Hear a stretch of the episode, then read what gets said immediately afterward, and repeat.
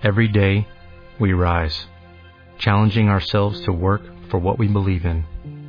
At U.S. Border Patrol, protecting our borders is more than a job, it's a calling. Agents answer the call, working together to keep our country and communities safe. If you are ready for a new mission, join U.S. Border Patrol and go beyond. Learn more at cbp.gov/careers.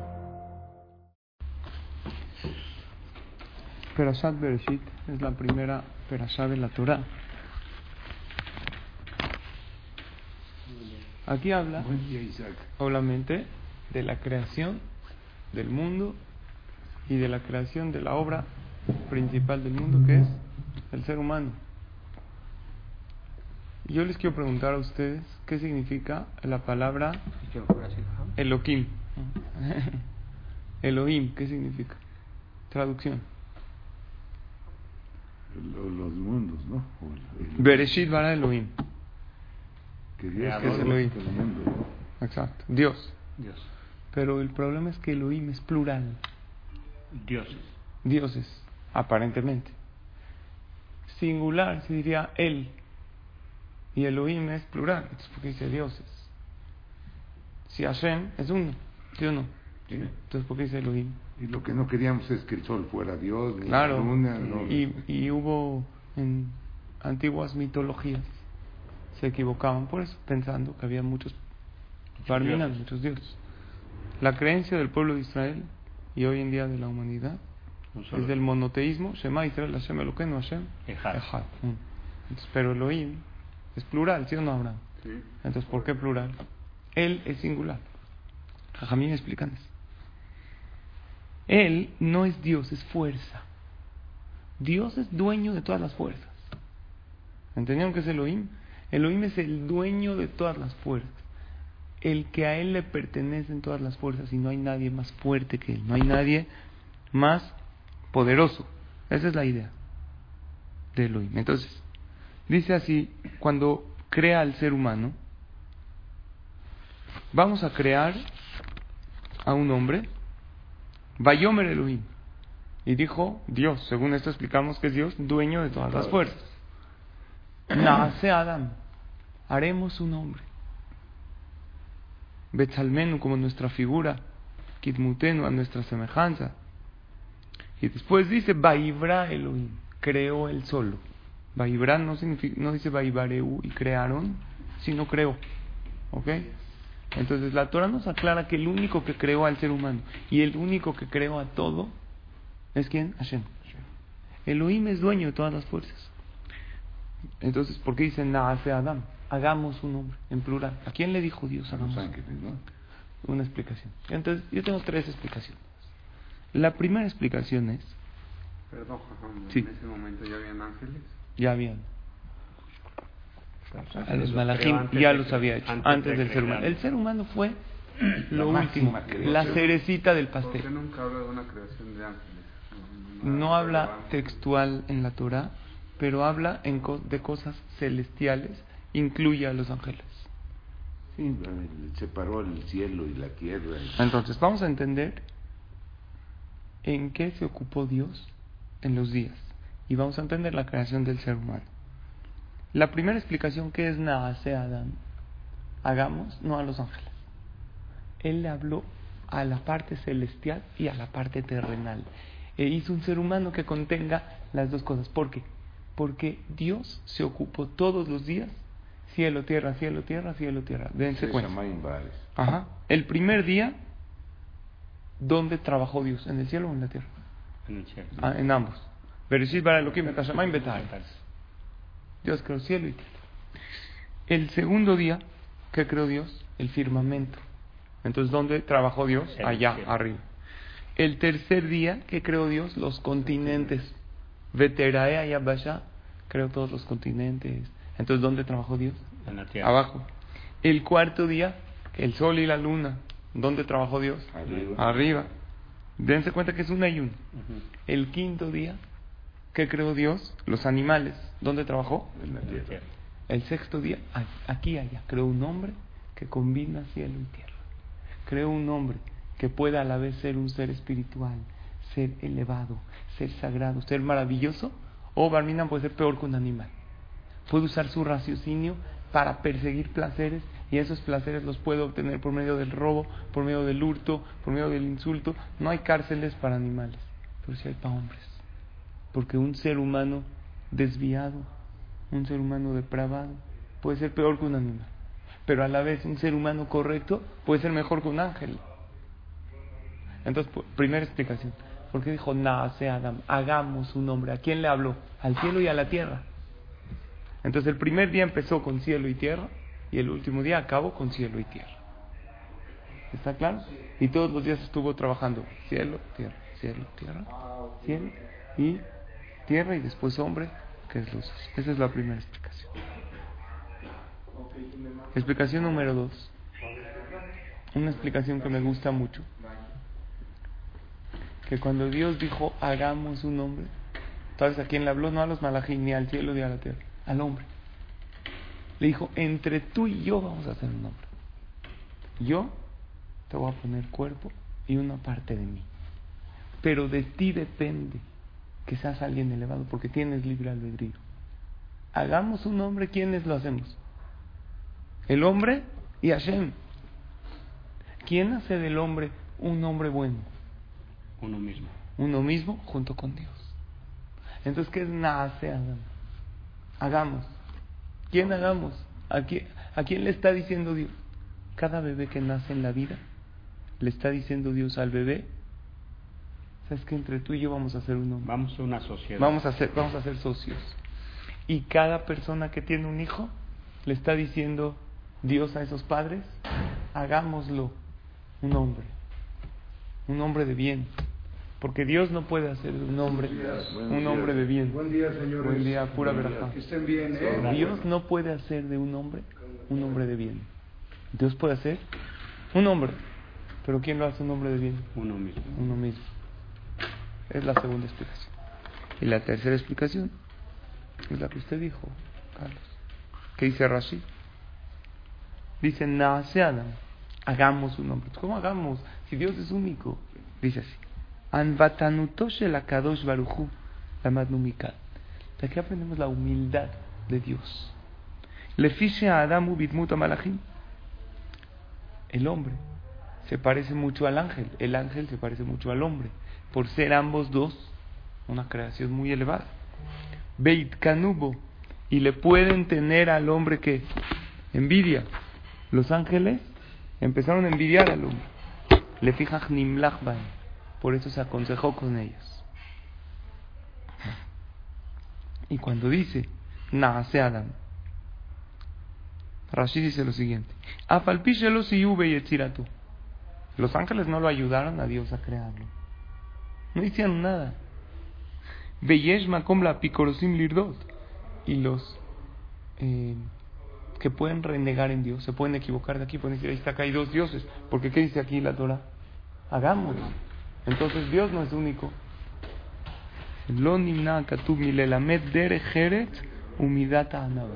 La Torah quiso enseñarnos, Dios quiso enseñarnos educación y humildad. Que el grande aprenda a agachar la cabeza y a pedirle permiso al chico. Entonces, de todos modos, dice allí, de todos modos dice Uchubatoka vestido para que no te equivoques, para que alguna persona no se equivoque, que hay dos dioses, dice la Torah, Vaibra et Adam, Velokata Vaibreu. ¿No dice? Crearon. ¿Quién lo creó al final? Hashem solito. Entonces, ¿por qué dice? Nace para enseñarte humildad y para enseñarte que hay que aconsejarse con los demás. Y de aquí aprendemos algo muy importante. Todo el que tiene gente abajo de él, nadie está abajo de ti, pero me refiero a subordinados. El que tiene empleados no debe llegar a imponer su opinión y a decir, yo aquí mando y así se va a hacer. Porque cuando haces eso, ¿qué haces? Estás imponiendo y no estás propiciando que colaboren contigo.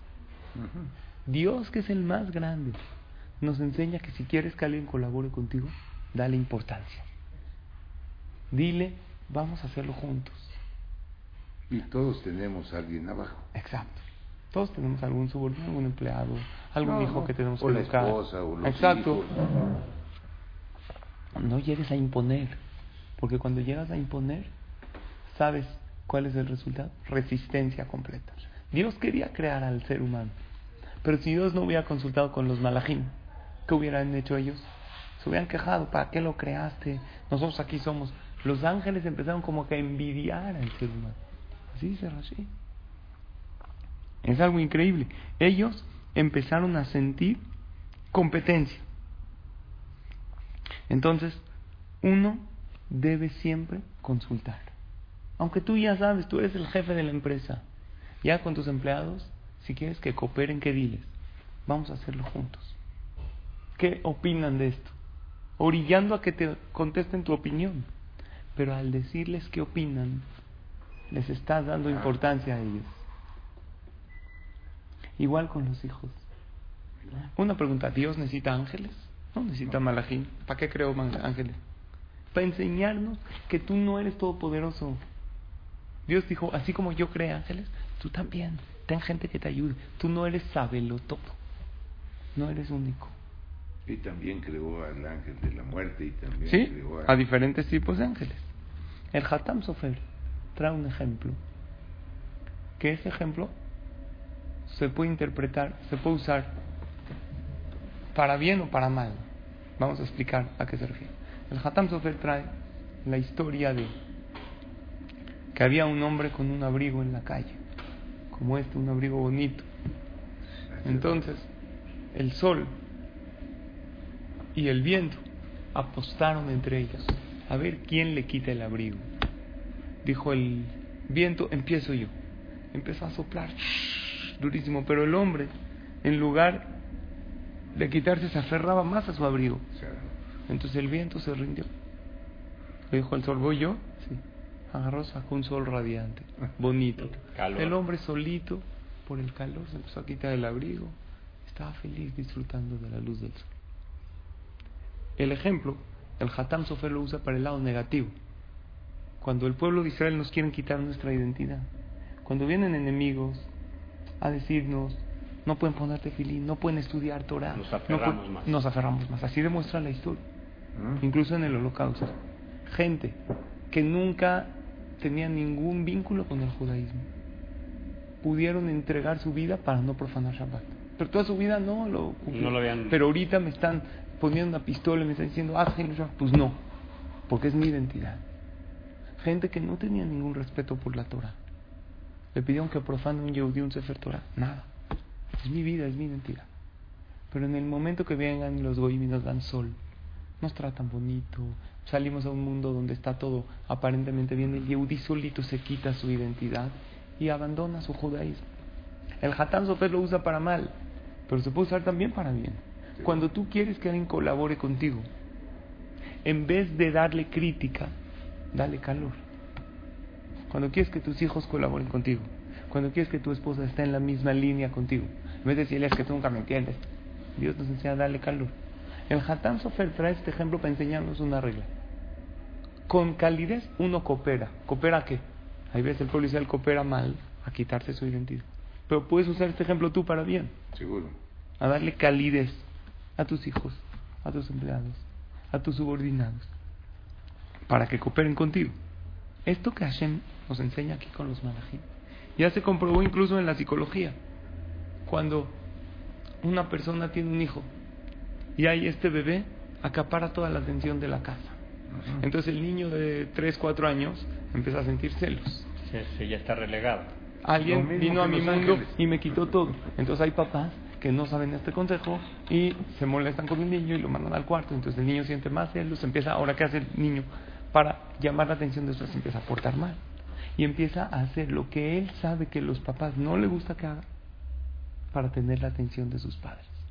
Pero si los papás supieran este consejo maravilloso que está en la Torah y ya está en la psicología, ¿qué dicen?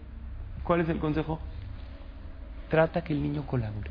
Ven, ven, vamos a darle el chupón a tu hermanito. Vamos a bañarlo. Vamos a bañar. Puede ser que el niño chiquito ni lo baña, Pero, al decirle vamos Sí. y después de acabar de dar el chupón, gracias, le dices a, gracias Abraham, Abrahamcito, le dices, porque por ti, tu hermano, pudo estar limpio puedo estar aseado. Gracias por ayudarme. Él te quiere mucho, tu hermanito. Y tú le vas dando regalos al niño grande y lo haces sentir bien. Es lo que Hashem hizo con los ángeles. Y es lo que nosotros tenemos que aprender de, de los hacer con los seres humanos. Los malajim, ¿por qué tuvieron celos? Porque el hombre tiene algo parecido a Dios. Está escrito, Vaibra Elohim. Dios creó al ser humano a su semejanza. ¿Cómo a su semejanza? A su imagen, a su semejanza. Dios no tiene imagen, no tiene cuerpo. Explica el Ramjal y también explica el Rambam que Dios creó al ser humano a semejanza de Dios que tiene libre albedrío. Así como Dios decide qué hacer, tú también decides qué hacer con tu vida. El malaj no tiene libre albedrío. ¿El ángel puede decidir? No. Hay un malaj Gabriel, que es de la fortaleza. Hay un malaj Rafael, que se encarga de la refugia. Otra vez, Dios no necesita malajín, pero creó malajín para que tú entiendas que tú no eres. Si Dios tiene gente que lo ayuda, tú también. No eres todopoderoso. Y hay malajim barmina malos, como el malaj Samechmem, que es un malaj que le mete pensamientos negativos a la persona. Él no tiene libre albedrío, él es su papel, pero tú como ser humano puedes decidir lo bueno Y lo malo. y barminan lo contrario. Podemos elevar nuestra vida o los demás. El ser humano puede, con, puede crear armas nucleares que, y destruir el planeta. Una vaca no puede. Máximo puede comer un poquito de pasto y ya todo lo que puede. El ser humano es un ser elevado. Entonces por eso Dios, para que los malajim no sientan envidia del ser humano, dijo, vengan, vamos a hacerlo juntos. Pero ¿quién lo hizo? Lo hizo Hashem solo. Y esto también en pareja, señores. Consultar. Porque hay tantos problemas. Shalom Bay. Es que no me dices, no me dices nada. Organizaste el cumpleaños mío, no me avisaste. Dime. Estoy aquí pintado. Y el hombre que consulte con su esposa, que le diga qué va a hacer hoy. No le dice ni a qué hora llega, ni a qué hora se va. Entonces se, empiezan a sentir distanciados. Si Dios consultó con los malajim, ¿tú por qué no consultas con tu pareja?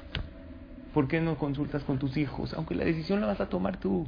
No agarras a este viaje, nos vamos a este paseo. Vengan niños, ¿les gustaría ir aquí?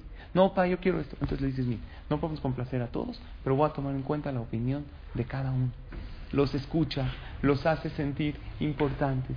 Y es lo que hizo Dios. Y todo esto para enseñarnos dos cosas, dice Rashi. Derejeret y Anaba. Educación y humildad, que son las bases de la Torah. Porque el libro Bereshit no te habla de mitzvot, no te habla del tefilín, no te habla del Shabbat, del y de la creación del Shabbat, pero no del respetar Shabbat, todavía no. Antes de empezar a respetar la Torah, necesito que tengas dos cosas, educación y humildad. Cuando una persona tiene estas dos cosas, tiene el camino allanado para ser un buen ser humano y ahora sí está listo para empezar a respetar la Torah y las mitzvot. Baruch Adonai Leolam, amén. Saco algo. ¿Necesitas ayuda? En O'Reilly Auto Parts te ayudamos. ¿Necesitas algún consejo? Te aconsejamos. Nuestros profesionales en autopartes están siempre disponibles para ayudarte a encontrar lo que necesites. Excelente servicio al cliente es solo una de las ventajas que ofrece O'Reilly Auto Parts. Los profesionales en autopartes. oh, oh, O'Reilly